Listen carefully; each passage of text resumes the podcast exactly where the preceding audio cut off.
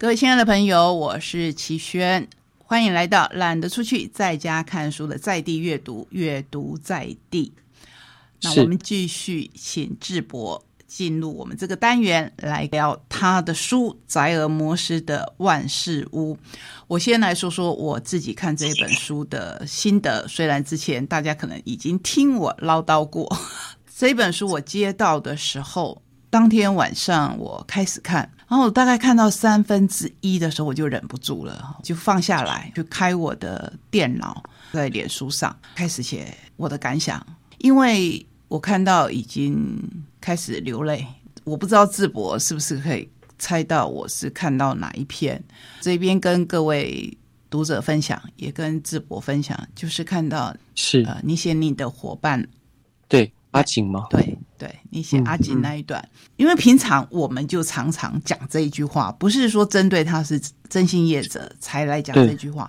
平常我们不管是任何的感情、亲情、友情、爱情，我们都常常说你不要去做试探的事情。这在圣经上也这样说，就是说不要去试探，你不要对你不要故意去试探什么这样子。对，可是问题是人性常常就有这一面。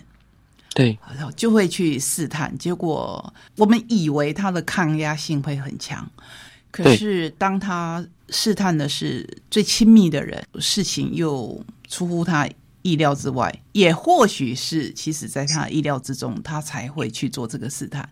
如今我们都不知道了。可是我看到这一篇的时候，我就觉得这是一本不只是猎奇的书，我太喜欢这本书了，所以要赶快。在我的节目介绍之前，我就要把它介绍给所有的读者，希望你们知道又有一个新的作家，不是因为他真心业者老板这个身份，而是智博的文笔真的很好。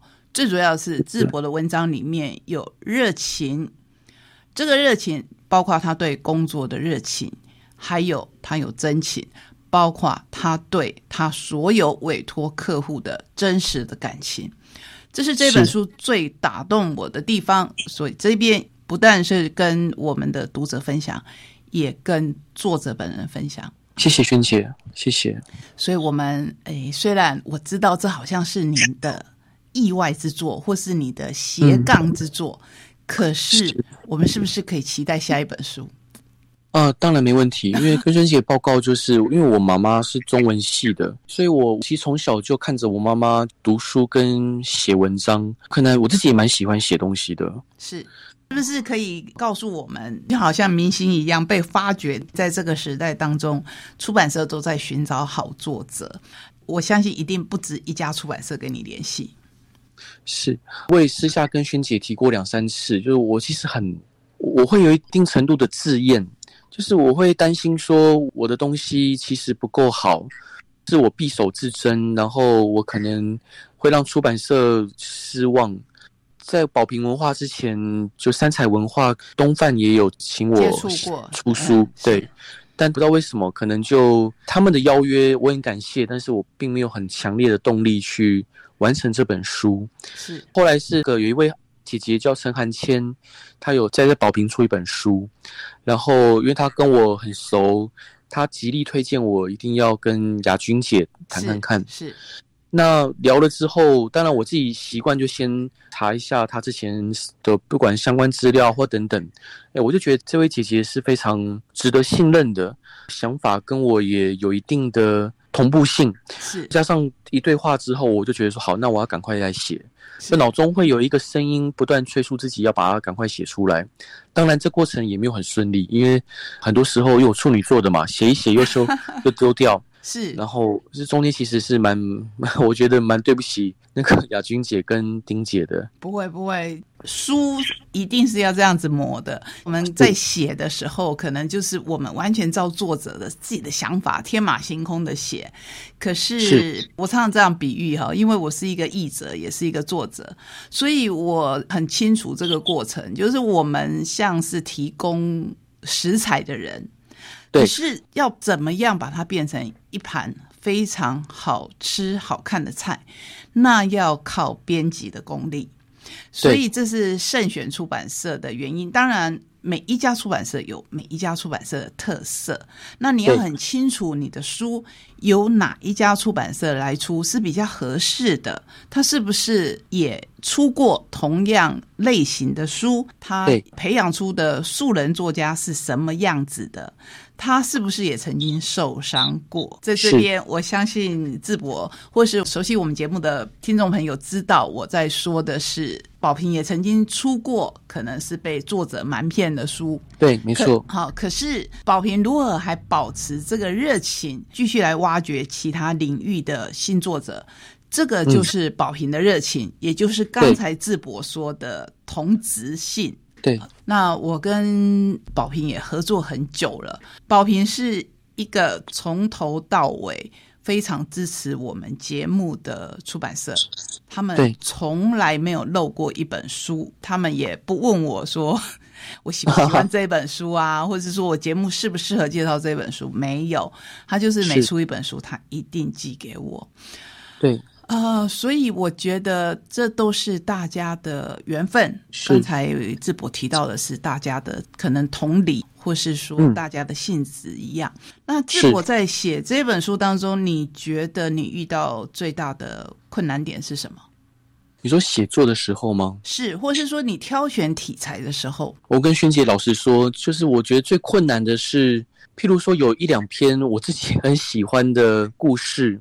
内容，但是可能在出版社的角度不适合放进去，是，这就会让我有点难过，因为我觉得每一篇故事都像自己的孩孩子嘛，对对。那当然，我相信在商言商，出版社毕竟有出版社的考量，但是他们无法被入选，是让我有点难过的。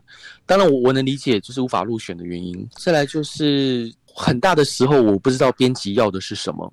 很长一段时间是是，比如说我教了一些内容，但编辑可能他有一些想法，想法我都听得懂，但是 就可能也自己也蛮有个性的，我觉得哎，其实这样写应该也可以啊。是，其实就很长一段时间，我不知道编辑要的是什么，加上我自己之前最早看到的职人书籍是吕秋远律师在三彩文化的《试罪人》，是想象中哎那个写法应该是可以。举例来说，有一篇，大部分的文章都是以第一人称为观点去写，那吕秋远律师有一篇，他就是以客户为视角去写故事。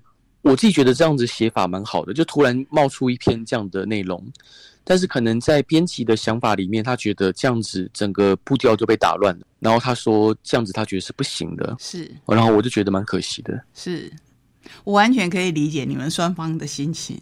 那 就像我自己在出书的时候，编辑就跟我讲说哪一部分我全部拿掉，他就这样跟我讲。我我那时候就跟他讲说没关系，我完全交给你。我既然把稿子交给你了，对我不会再回头去看被你删掉的是哪个部分。我也是，我也是，因为就像你说的，会很痛，会觉得说啊，这都是我。这都是我这几年来的心血，就就这样删掉了。可可是没关系，我们还有下一本书嘛。而且刚才提到的那一点确实很重要，就是说不管这一篇文章，我相信是好的。可是如果你突然跳个痛，用对方的视角来写的话，它真的是跟。整本书的调性，因为编辑其实就是第一线的读者，没错，所以他等于是替读者在看第一稿，他就会觉得说他被打断了。如果他一个专业的编辑都有这种感觉，一般的读者就会有更深的感触。那可是智博在写这些东西的时候，因为这都是您亲身经历的事情。或许要经过改编，或许要经过融合好几个人的，把它变成一个人的故事。那不管如何，你在写的时候其实是重提往事，那时候的心情都会回来。那个不管是欢喜的，那还是好的，比如说找人，然后找到了欢喜的。或是有时候结局是圆满，可是过程当中你还是要陪着他经过很多的煎熬，这个是你写作的时候必须承受的。那你曾经因为这个呃有所抗拒吗？嗯，其实确实有几个故事在写的时候写到一半，我会觉得说好像不应该把它写出来。是，然后当然，像阿景这一篇，我其实前前后后已经修改了，应该有六七次有。我不知道该怎么去陈述这件事情比较好。是，我是这样比喻，就是这些故事都在我背上的行囊里面，然后他们会挣扎着、呐喊着要出来，但有时候真的扔出来的时候，他们又会有所抗拒啊。然后包括我自己就觉得说，我自己写的无法把当下我的感受把它具体的写出来，就觉得蛮沮丧的。不过不管如何，嗯，终究还是写出来了，而且 我自己非常受到这一篇的感动。因为里面有你对伙伴的感情，还有你的不舍，还有对啊，最主要是你会去想，包括你所有的伙伴可能都想，我当初再多做一些什么，这是很多人都会有的想法。可是我们也都知道，其实面对这件事情，我们所有的人都没有办法再多做什么。就算我们阻止了这一次，他下一次还是会发生。呃，就所以这个事情，我不是安慰，我只是提出我的想法跟智博来分享，就是说很多事情我们可能就是必须要顺其自然，是。让他可以在我们生命中留下记忆，可是伤痕可以少一点。我觉得很有趣的是，最后智博就是后面有一点条列式的说出这一行的一些注意的事项，或是说一些技巧。当初为什么会做这样的安排呢？嗯，我觉得这个行业会有这么多的负面，我觉得最大的问题就当然还是来自于就是我们同行的制度，制度是保障老板的获利，但是同时也让很多他们的从业人员。不得不做一些伤害客户的事情。第二个就是这个行业始终不透明。所谓的不透明，即使现在目前呃资讯那么发达，但是很多人他无法一窥征信业的全貌，包括我自己，其实很多地方我也无法明确的看清楚。所以我尽可能的，我希望可以呃就我所知，然后所能来把我知道的征信社把它写出来。觉得对于这个行业呃很多光照不进来的角落。那或许就这就像开一扇窗一样，让光可以照进来。是，然后我还想要，这不是帮智博打广告，只是要让各位更认识智博。其实可能有很多读者在电视上曾经看过你，因为你有上一些谈话性的节目。呃，偶尔，很很偶尔，很偶尔。好，可是有一件事一定是要跟各位讲的。就是除了你去看摘尔摩斯的万事屋来认识智博、认识他的公司之外，其实他是我们不但是同行，而且是我们在同一家公司，我们在同一家公司有节目。智博跟我们讲讲你的广播节目好不好？啊，是的，呃，我在飞碟电台每周一到周五晚上十一点到十二点，呃，有一个节目就真心话大冒险，是。这个“真”是征信社的“真”，对，没错。好，而且这个节目就是要跟各位我们台东的听众朋友讲清楚，你必须去线上收听才收听得到。啊，对，没错。然后我相信这个节目应该也有 podcast 吧？哎，有，有，有，是。所以我们只要搜寻名字，对，真心话大冒险。就可以重复的听，或者是说听之前你还不知道这一件事情的节目的内容，对不对？对，没错。是，是不是也可以跟我们谈一下为什么要开这个节目？我跟跟萱姐报告，我超爱广播，我超爱的，因为小时候爸爸妈妈不在身边嘛，是因为他们离婚了，我是给奶奶带，是。那奶奶早睡啊，就有一个收音机在旁边，那我就转啊转，那是用那手手去拨的，对。那一个小小的像轮盘一样的，是有四分之一露在外面，就去播。小时候会听光华广播电台或者是复兴广播电台的广播剧，是。还有台北之音的黎明楼，他现在好像没有做广播了，是。就是这些歌曲，然后广播剧，哦，当然还有对岸的，对岸也会有广播剧，是。听 T A M 的时候会听到，嗯，这些广播剧、这些主持人的声音，还有这些歌曲。那时候我还只是一个国小二年级、三年级的孩子，他其实陪伴我很多难以成眠的夜晚，然后抚慰我的心，让我知道说，哎，其实还有别人在透过广播把他声音传播到各个需要陪伴的人的身边。我觉得这是一件很美好的事情。所以说，当我第一次听到广播电台，我记得没错话是辅仁大学的学校广播电台。我看到那个收音的麦，我就觉得哇，它好神圣，它好 美好，就就抱着很感谢的的心去看待每一个广播的收音的麦。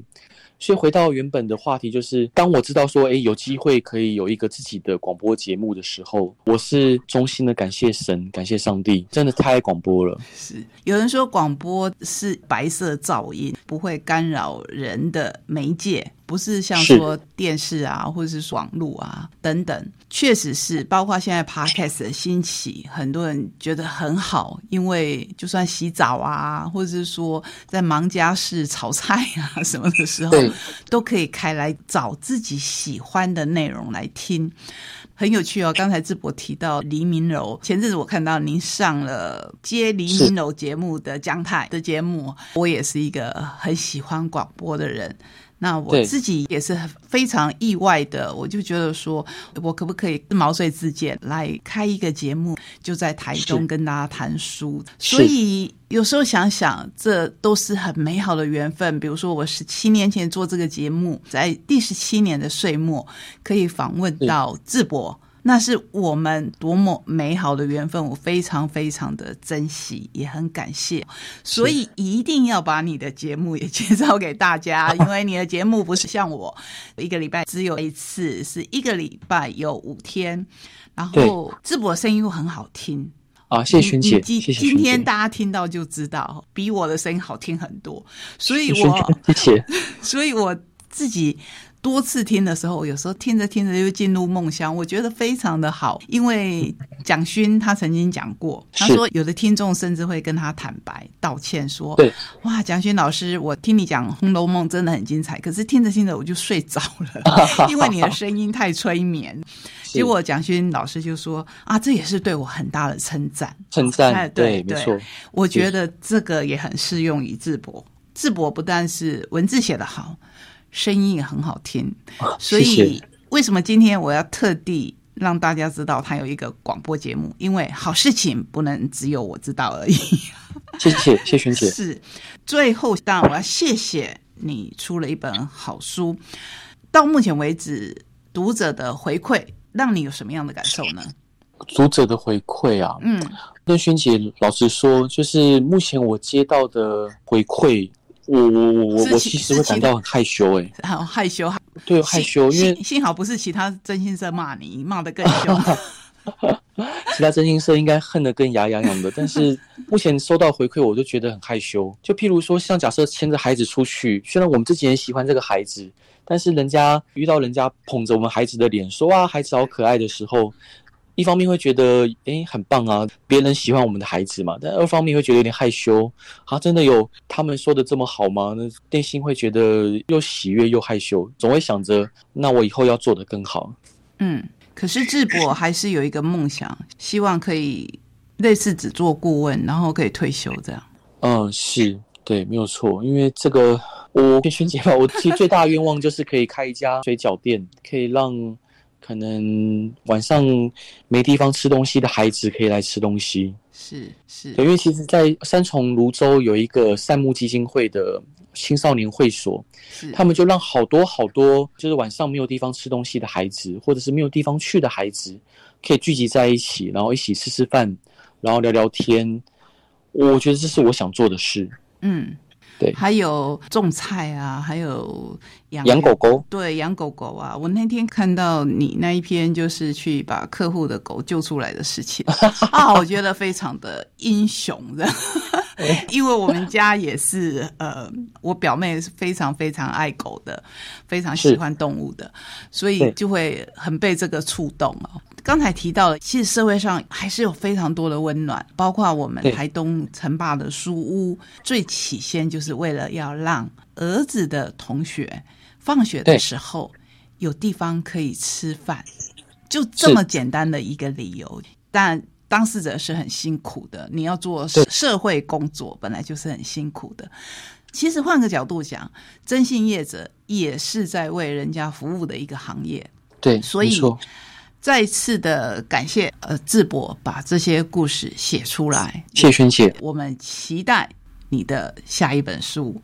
哈哈，好，好，好不好？不要只是突然斜杠一本书而已。好，没问题，一定是不是？